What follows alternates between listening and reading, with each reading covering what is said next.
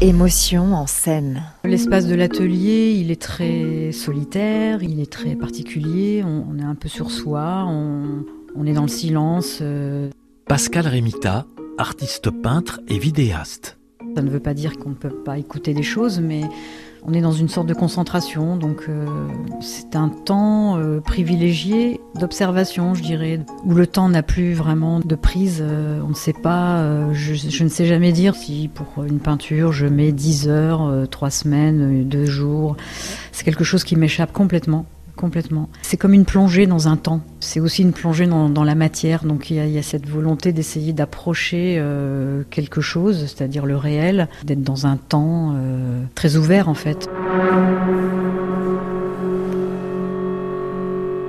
Lorsque vous, vous peignez, est-ce que vous vous racontez des histoires? Je pense qu'on s'en raconte toujours un peu, ça c'est sûr.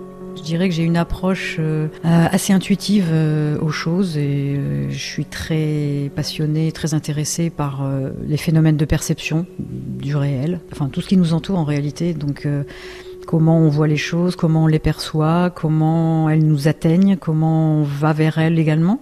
Là-dessus, oui, je, pense que je peux me raconter des histoires, mais il n'y a jamais véritablement de scénario au départ. Hein. C'est vraiment quelque chose qui est lié aussi à un ressenti qui peut être un ressenti lié à, par exemple, un voyage, euh, une promenade ou des randonnées, euh, ou même euh, lorsque je fais des recherches sur Internet, des recherches d'images, par exemple. oui, là, il y a des choses qui se tissent, il y a des choses qui se racontent, mais tout ça se fait vraiment presque pas à mon insu, mais en tout cas, je me laisse assez guider par mon intuition, en fait.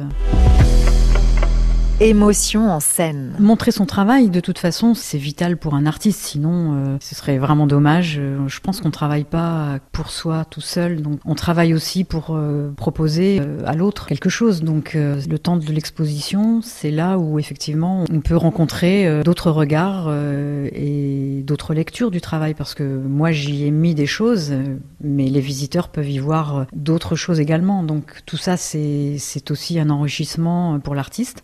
Quelquefois il s'aperçoit que les visiteurs voient des choses qu'ils n'avaient peut-être même pas vues.